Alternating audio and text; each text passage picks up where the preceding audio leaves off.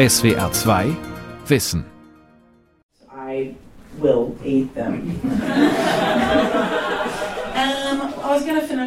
Eine echte Bühne gibt es nicht auf der Eastern Comfort Floating Lounge in Berlin. Dafür haben die Comedians und das Publikum einen fabelhaften Blick auf die Spree und die Oberbaumbrücke. Die Lounge ist das Deckhäuschen eines Boots, das in der Spree vor Anker liegt, gegenüber den Mauerresten der Eastside Gallery.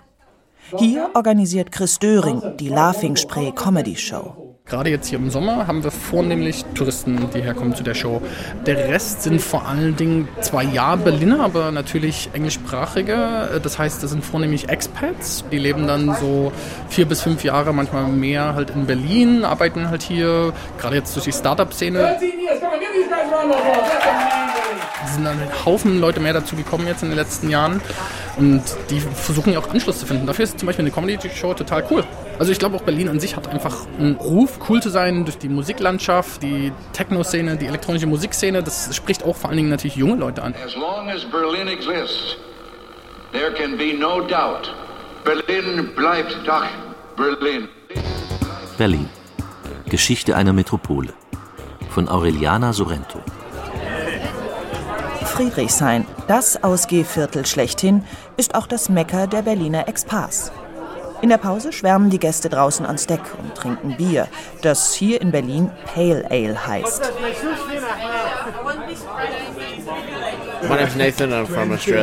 Ich heiße Nathan, komme aus Australien. Bin 2014 nach Berlin gezogen. Davor habe ich zwei Jahre in Jena Umweltökonomie studiert. Die Mieten sind gestiegen, ja. Aber im Vergleich zu Australien oder auch England kann man hier noch günstig leben. Und es gibt eine offene, sympathische Atmosphäre. Viele internationale Leute. Anders als in Australien. Der Winter ist schwierig. Aber mir gefällt es hier. Es gibt eine große Vielfalt, denke ich. I'm very happy here. Yeah, no, I like it. I think that's good diversity. Berlin ist wieder international geworden. Eine Metropole, die Menschen aus aller Welt anzieht. Dabei existiert es so, wie wir es kennen, offiziell erst seit dem 1. Oktober 1920. Davor war das heutige Stadtgebiet in acht Städte und unzählige Landgemeinden aufgeteilt mehr Provinz als Metropole. Kaum verwunderlich, dass Berlin immer noch wie ein Sammelsurium verschiedener Städte und Dörfer daherkommt. Ein Zentrum? Berlin hat keins. Oder viele. Am Alex, wie die Berliner den Alexanderplatz nennen, wimmelt es an diesem Sommernachmittag von Menschen. Sie eilen von der S zur U-Bahn, warten an den Straßenbahnhaltestellen, schieben Rollkoffer über den Steinboden oder sonnen sich auf den Stufen des Brunnens der Völkerfreundschaft. Der Platz ist zusammen mit dem anliegenden Park am Fernsehturm eine Shopping Mall unter freiem Himmel geworden. Burger King, C&A, Primark Allerlei Imbisse, Eisdielen und Coffeeshops haben sich der Galeria Kaufhof hinzugesellt, die früher mal Zentrum Warenhaus hieß. Ja, klar, ich glaube schon, dass es uns allen gefällt und das ist das Zentrum, also ist im Mittelpunkt von uns allen und deswegen am einfachsten zu erreichen. Sagt Lisa, die mit drei Mädchen und einem Jungen auf einer Bank sitzt und sich das bunte Treiben auf dem Alex anschaut. Es gibt hier ja alle Geschäfte und alles, was man braucht, ein Kino und ich wohne im Tiergarten und Sie wohnt, glaube ich, in Pankow und er auch. Und sie wohnt gar nicht in Berlin. Also jetzt gerade haben wir uns getroffen, haben was zu trinken geholt. Heute ist der Alexanderplatz vor allem ein Verkehrsknotenpunkt, an dem sich U-, S-Bahn und Straßenbahnlinien kreuzen. Für DDR-Bürger war der Platz mit seinem Fernsehturm, dem Wahrzeichen Ostberlins, das Zentrum ihrer Hauptstadt. Historisch betrachtet lagen sie nicht ganz falsch. Das ursprüngliche Zentrum habe sich ganz in der Nähe befunden, sagt Markus Tubesing, Professor für Entwurf und Denkmalpflege an der Fachhochschule Potsdam. Das historische Zentrum, auch wenn es heute nicht mehr physisch vorliegt, ist irgendwo zwischen Alexanderplatz und dem Beginn von Unter den Linden. Dort ist die mittelalterliche Stadt angelegt und sie hatte eine klare, mehr oder weniger runde Form. Im Mittelalter bestand Berlin eigentlich aus zwei Städten, Berlin und Köln mit C und Doppel-L. Tobias Hönig, Architekt und Stadtforscher. Auf der nördlichen Seite der Spree gibt es slawische Ansiedlungen, eine Fischersiedlung.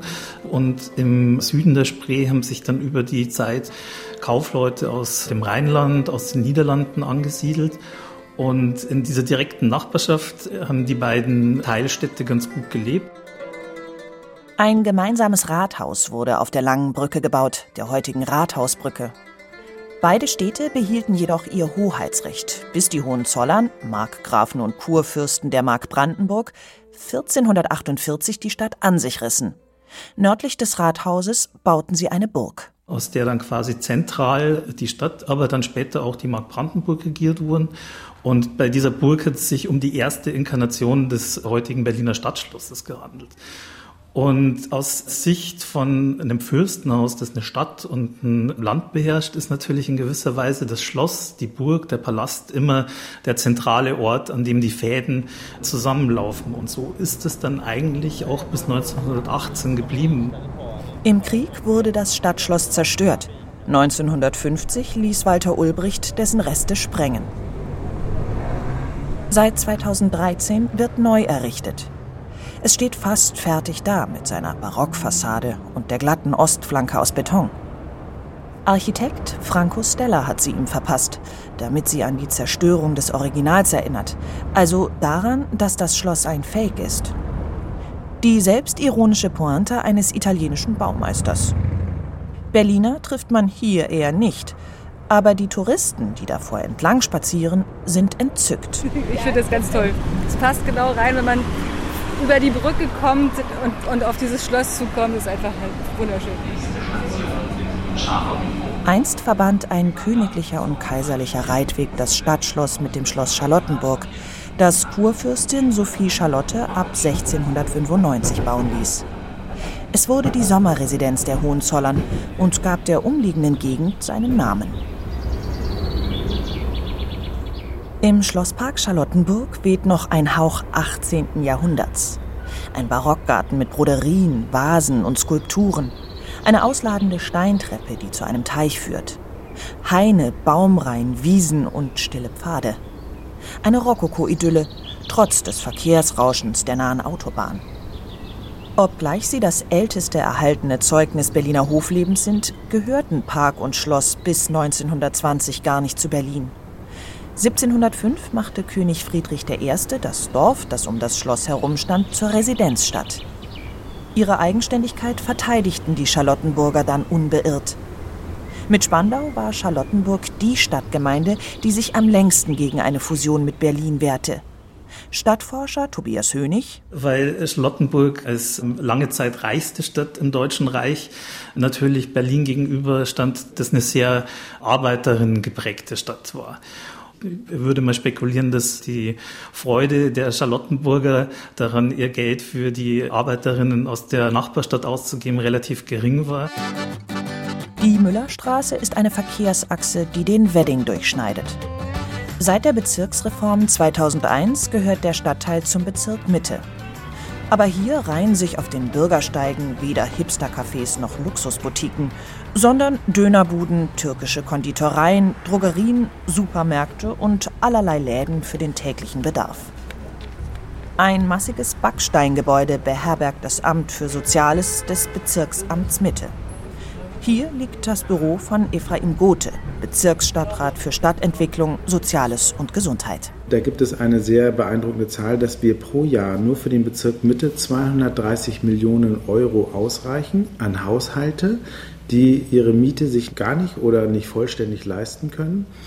Und diese 230 Millionen, die verteilen sich auf 35.000 Bedarfsgemeinschaften. Ein großer Teil dieser bedürftigen Haushalte wohnt in Wedding. Der Stadtteil hat, anders als etwa der Prenzlauer Berg, den Charakter eines Arbeiterviertels behalten. Schon um 1820 ließen sich Industriebetriebe am nördlichen Stadtrand Berlins nieder. 1871 setzte die Hochindustrialisierung ein. Der eine große Wachstumsschub ist ja tatsächlich in der sogenannten Gründerzeit entstanden, als das Kaiserreich neu begründet wurde mit einem deutschen Kaiser, der halt in Berlin sitzt. Und das bedeutete damals, dass Berlin, das davor nur Hauptstadt von Preußen war, eben auch Hauptstadt eines viel größeren Zusammenhangs, dem Deutschen Reich wurde. Das hat unglaubliche wirtschaftliche Kräfte freigesetzt. Berlin war um 1900 die größte Industriestadt Europas, wo Lokomotivwerke wie Borsig und dann später Siemens und AEG mit dem Beginn der Elektrifizierung riesengroße Produktionsstätten hatten, die einen unglaublichen Hunger nach Arbeitskräften hatten und die dann eben aus Schlesien, aus Norddeutschland, aus vielen umliegenden Ländern Arbeitskräfte angezogen haben lebten in Preußens Hauptstadt im Jahr 1800 etwa 170.000 Menschen, hatte sich die Bevölkerungszahl 1861 schon mehr als verdreifacht. 1889 wohnten eineinhalb Millionen Menschen in Berlin. Zur Unterbringung der Zuwanderer wurden Mietskasernen gebaut. Baublöcke mit einem oder mehreren Höfen, um die sich Vorderhäuser, Seitenflügel und Hinterhäuser gruppieren. Baurat James Hobrecht machte die Mietskaserne zum Grundbaustein des Bebauungsplans für Berlin und Charlottenburg, den er 1861 vorlegte. Ein Netz von Haupt- und Nebenstraßen, symmetrischen Plätzen und Ringboulevards, nach dem bis Ende der Kaiserzeit ganz Berlin bebaut wurde. Die Verwaltung sparte sich aber die vorgesehenen Nebenstraßen. Die Grundstücke wurden mit Mietskasernen vollgepackt.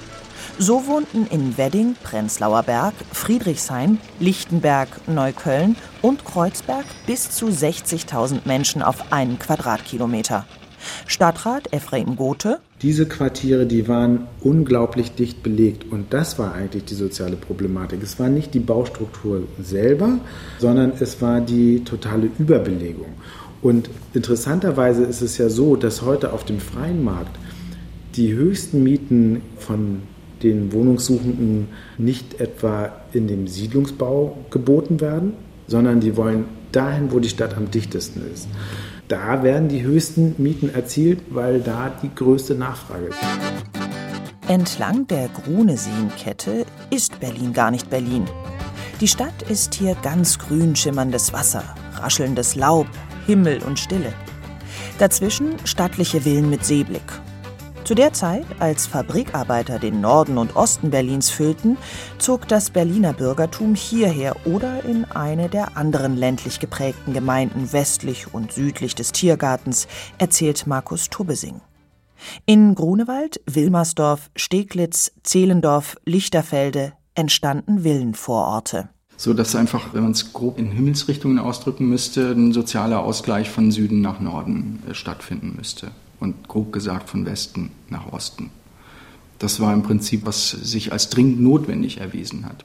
Stadt und Land waren aufeinander angewiesen. Schon wegen der Kanalisation, die Oberbürgermeister Arthur Hobrecht nach dem Entwurf seines Bruders James bauen ließ. Sie leitete die Abwässer in sogenannte Rieselfelder ab, in denen das Wasser regeneriert wurde. Stadtforscher Tobias Hönig. Und da gab es das erste Problem, weil diese Felder konnten nicht mehr auf Berliner Grund liegen, sondern die mussten vor den Toren der Stadt liegen. Das ist ein Ort, der das heute markiert ist, Hobrechtsfelde, das immer noch nicht zu Berlin gehört, das ein Teil von Brandenburg ist. Und dieser Arthur Hobrecht hat eben festgestellt, dass um eine vernünftige Stadtentwicklung für Berlin langfristig herstellen zu können, es Sinn machen würde, mit den Umlandgemeinden und aber auch mit den umliegenden Städten wie Charlottenburg zu fusionieren und eine gemeinsame Planung auf die Beine zu stellen. 1875 schlug Arthur Hobrecht der Berliner Stadtverordnetenversammlung erstmals eine Fusion vor. Doch die Abgeordneten lehnten den Vorschlag ab. Der politische Wille, sich zu vereinen, fehlte noch. Dabei sorgte der Arbeitsalltag tausender Berliner Ende des 19. Jahrhunderts längst dafür, dass die Stadt zusammenwuchs. Faktisch sind ganz viele Stadtbewohner jeden Tag vom Wedding nach Charlottenburg gefahren, um von ihrem Wohnort zum Arbeitsplatz zu gelangen. Bis in die 1890er Jahre hat sich der Eisenbahnverkehr mehr oder weniger durch Privatgesellschaften gestaltet. Um die 1890er Jahre kommt die preußische Staatseisenbahn mit ins Spiel und sie hat primär das Ziel, ein Verkehrssystem aufzubauen, ein kommunales Verkehrssystem. Die Staatseisenbahn beginnt also erstmal damit, den Einheitstarif einzuführen. Das heißt, die Bewohner der Gesamtmetropole konnten mit einem Ticket auch zwischen den unterschiedlichen Linien umsteigen, ohne neu zu bezahlen. Und ab 1890 kam eine brandneue Entwicklung dazu. Das waren die Regionalzüge, die Bahnen, der Regionalverkehr. Und das brachte den Pendelverkehr mit sich. 1871 ging die erste Teilstrecke der Ringbahn in Betrieb. 1892 wurde die Stadtbahn eingeweiht, die bis heute Ost- und Westberlin verbindet. 1902 die erste U-Bahn. Aber das drosselte den Autoverkehr nicht, der mit der ersten Zulassung eines Kraftfahrzeugs 1892 begann. Der Potsdamer Platz wurde bald zum verkehrsreichsten Platz Europas. Tempo, City-Typen schieben, schlaufen im Galopp, Kurven kreischen, Hupen, piepen, Vierradbremse, Achtung, Stopp! Berliner queren den Potsdamer Platz. Sie unterhalten sich. Sie hören gleichzeitig die Hupen der Autos, das Tuten der Omnibusse, das Hallo des Kutschers, das Sausen der Untergrundbahn, das Schreien der Zeitungsverkäufer, die Töne eines Lautsprechers und können diese verschiedenen akustischen Eindrücke auseinanderhalten schrieb der Künstler Laszlo Moholy-Nagy 1925. Wenige Jahre zuvor war dem Berliner Oberbürgermeister Adolf Wermuth die Fusion zu Groß-Berlin gelungen. Nach der Novemberrevolution 1918 war der Zusammenschluss möglich geworden. Ephraim Gothe man muss sich ja vorstellen, der Erste Weltkrieg war gerade vorbei, die Monarchie wurde gestürzt, der deutsche Kaiser ist ins Exil gegangen, andere deutsche Könige sind auch ins Exil gegangen und die Weimarer Republik wurde geboren.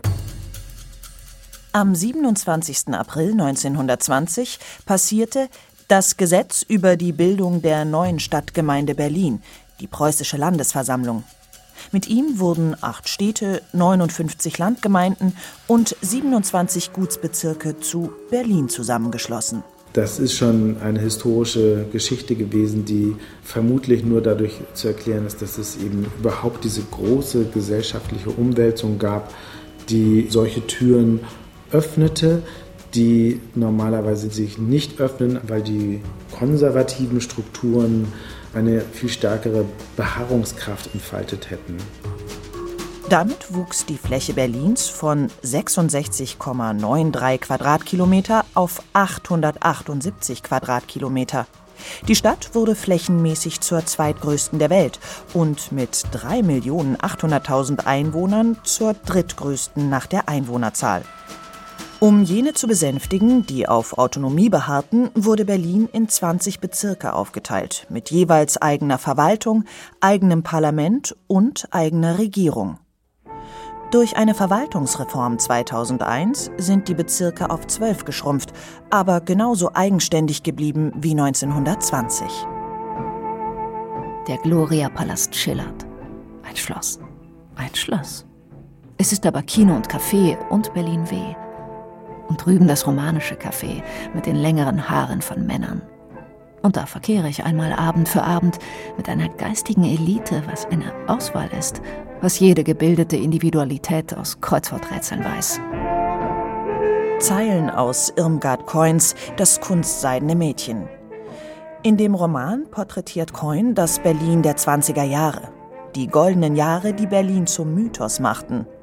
Damals wurde die Stadt zur Kulturmetropole, die aus allen Winkeln Kreativität versprühte, zum Hort der Künste, der Freiheit und der Ausschweifung. Golden waren die 20er Jahre jedoch nicht für alle. Inflation, Arbeitslosigkeit, Wirtschaftskrise stürzten die Arbeiterschichten ins Elend. Kurt Tucholsky besuchte die Mietskasernen des Berliner Nordens und Ostens und berichtete: Wir haben Kinder gesehen, Mädchen von sechs und sieben Jahren, die waren 90 Zentimeter hoch, und andere, die den ganzen Tag nicht auf die Straße gehen konnten, weil sie mit Ausnahme eines kleinen Kittels ganz nackt waren.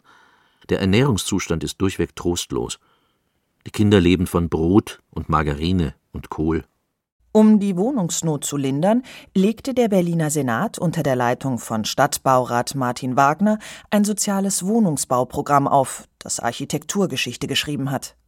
Tobias Hönig Statt der Berliner Mietskaserne kommen die Siedlungen der Berliner Moderne, die vor allen Dingen mit Namen wie Bruno Taut und Martin Wagner in Verbindung stehen. Da geht es eigentlich um eine Emanzipation der Arbeiterinnen in Berlin, die in den Mietskasernen gewohnt haben. Wie kriegt man das hin, dass die qualitativ hochwertige Wohnungen haben? Wie kriegt man auch nochmal einen Sprung hin, wenn es um Fragen wie Hygiene und Gesundheit geht, auch Licht? Keine Hinterhöfe und kein Fassadenschmuck, sondern klare, schlichte Formen, Balkone, Luft und Licht, drumherum viel Grün. Die Siedlungen der Berliner Moderne, heute auf der Welterbeliste der UNESCO, waren Prototypen der architektonischen Moderne. Jener Moderne, der Hitler den Gar ausmachte. Nächste Station, Ostbahnhof. Übergang zum Regional. Das war immer eine Oase. Meine Großmutter hatte Rhododendron, die hat sie geliebt. Das war ja ein Busch von Rhododendron und Oleander. Von Natascha Pauliks Terrasse lässt sich auf Berlin hinabblicken, als wäre man seinem steinernen Dickicht in den Himmel entkommen. Im Westen ragt die Spitze des Fernsehturms empor. Im Osten verliert sich der Blick in die Ferne. Auch auf der Straße darunter, der Karl-Marx-Allee, ist alles Weite, Breite und Licht. Ich bin auch in dieser Wohnung aufgewachsen. Mein Großvater hat diese Wohnung für sich während der Konzeption gebaut. Für sich und seine Familie. Und nach dem Tod meiner Großmutter 1993 bin ich in diese Wohnung gezogen. Nataschas Großvater Richard Paulik gehörte dem Architektenteam an, das zwischen 1949 und 1958 die Karl-Marx-Allee schuf. Stalin-Allee hieß sie damals bis zu Stalins Tod. Außer dem Haus Karl-Marx-Allee 71 entwarf Paulik das Haus gegenüber und die Sporthalle, die irgendwann abgerissen wurde. Darf man nicht vergessen, Berlin war unglaublich zerstört. Friedrichshain war der meist zerstörteste Bezirk. Die Straße war weitestgehend in den 50er Jahren, 52 haben die Arbeiten hier begonnen auf der Allee, war weitestgehend schon entrümmert. Hier ging es erstmal darum, Wohnraum zu schaffen, weil die Leute hatten auf gut Deutsch nichts zu fressen und es gab nicht genügend Betten. Es ging also um das Eingemachte und nicht um sich persönlich hervorzutun und einen neuen Weg zu beschreiten. Man brauchte Wohnungen und baute Paläste mit Säulen, Dachgesimsen und Risaliten. Nicht etwa für das Großbürgertum, sondern für die Werktätigen. Und man baute schnell. Im Sommer 1951 begann die Planung. Im Dezember 1952 wurde das erste Haus bezogen. Die Stalinallee war ein Vorzeigeprojekt. Arbeiter aus westlichen Bezirken sollen mit Bussen dorthin gekarrt worden sein, um die sozialistischen Arbeiterpaläste zu bestaunen. Das ist ja Geschichtsschreibung, das war ja so vorgesehen von der DDR und von der Regierung, um zu zeigen, dass der Sozialismus das Wahre ist. Und dafür waren ja diese Bauten auch gedacht, um das zu repräsentieren. Das war ein typischer Innenstadtbezirk mit sechs- bis achtstöckigen Wohnhäusern aneinandergereiht, Altbau und ein typisches Viertel für Rechtsanwälte, Ärzte, so etwas. Und es ist total zerbombt worden, bis auf ein einziges Haus in der Bachstraße, das es jetzt immer noch gibt, weil so viel stehen geblieben war, dass man es reparieren konnte. Alles andere waren Trümmer. Sie sei erst nach dem Krieg nach Berlin gezogen, erzählt Hanna Knebusch, Davor habe sie das Viertel nicht gekannt. Heute besteht das Hansaviertel aus Hochhäusern und Zeilenbauten, Flachbauten und Einfamilienhäusern, einzeln durch die Landschaft des nördlichen Tiergartens verstreut. Mit 90 Jahren ist Hanna Knebusch die älteste Bewohnerin des Hansaviertels. 1959 zog sie mit Mann und Tochter in das Haus, das sie immer noch bewohnt, ein Werk des dänischen Architekten Arne Jacobsen. Der Berliner Senat hatte getan, was er konnte, um da ein Schaufenster der Freiheit zu errichten, so der Westberliner Oberbürgermeister Ernst Reuter. Die namhaftesten Architekten wurden aus aller Welt eingeladen, das zerstörte Viertel neu zu entwerfen. Ihre Entwürfe wurden gebaut und als Interbau 1957 Internationale Bauausstellung gezeigt. Eine Antwort auf die Stalinallee, die Interbau sollte den eintönigen Häusern im Osten die Vielfalt moderner Bauformen im Westen entgegenstellen. Können Sie sich vorstellen, welchen Eindruck diese modernen, neuen Häuser, und vieles an den Häusern war vollkommen neu, welchen Eindruck die auf die Besucher machten? Wir sind in dieses Haus zum Beispiel reingekommen und ich habe gesagt, oh, zu meinem Mann, Hans, hast du die riesen Fenster gesehen? Schau dir die Fenster an. Die gab es nämlich vorher nicht. Hanna Knebusch zeigt auf die Fensterwand, hinter dem ihr Garten liegt. Ein kleiner wilder Garten voll blühender Kräuter. Auf der anderen Seite des Wohnzimmers ist durch eine zweite Fensterwand ein kleiner Innenhof zu sehen. Eine hohe Mauer schirmt das Grundstück von außen ab. Aber das Haus ist lichtdurchflutet. Ich meine, fünf Minuten zu Fuß vom Bahnhof Zoo. Und in so einem Luxus an Ruhe und Licht zu wohnen, besser kann man es nicht haben, mitten in der Stadt mit allen Anbindungen, U-Bahn, S-Bahn, Busse. Die Moderne ist in Berlin nicht mehr en vogue. Derzeit wächst die Stadt um 60.000 Menschen pro Jahr. Luft, Licht und Grün kann man sich nicht mehr leisten.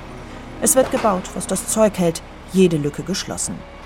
Berlin beginnt sich über die eigenen Grenzen hinaus auszudehnen. An der Wand im Büro von Stadtrat Gothe hängt eine riesige Karte Berlins und seines Umlands.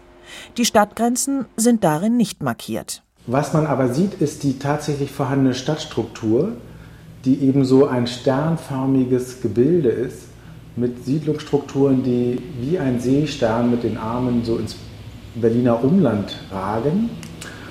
Und die Fachplaner reden da immer vom Siedlungsstern. Das ist die tatsächliche Stadtstruktur, die nichts zu tun hat mit dem Land Berlin selber oder der Stadt Berlin selber im administrativen Sinn, weil eben, wie gesagt, diese Arme, die zu dem Gebilde dazugehören, die liegen alle in Brandenburg. Es sind die Eisenbahnschienen, die um 1900 angelegt und später weiterentwickelt wurden. Das Tolle daran ist, dass man tatsächlich diesen Stern eben weiterentwickeln kann. Man kann diese Strukturen nachverdichten ohne Ende. Da kann man noch unglaublich viel bauen und hat immer die Gewähr, dass die auch an den Schienentrassen liegen. Aber die Stadtplaner wollen, dass dann eben die sogenannten Achsenzwischenräume, die durch Freiraumstrukturen geprägt sind, Äcker und Wälder und Naturschutzgebiete und alles Mögliche, dass die freigehalten werden. Und die Idee ist, dass man eben acht Regionalparks schafft, die fächerförmig um Berlin herum angeordnet sind, aber auch alle bis Berlin reingehen. Die Wälder, die Berlin zur waldreichsten Metropole in Europa machen, sollen auf jeden Fall erhalten bleiben. Aber die Stadt dehnt sich weiter aus.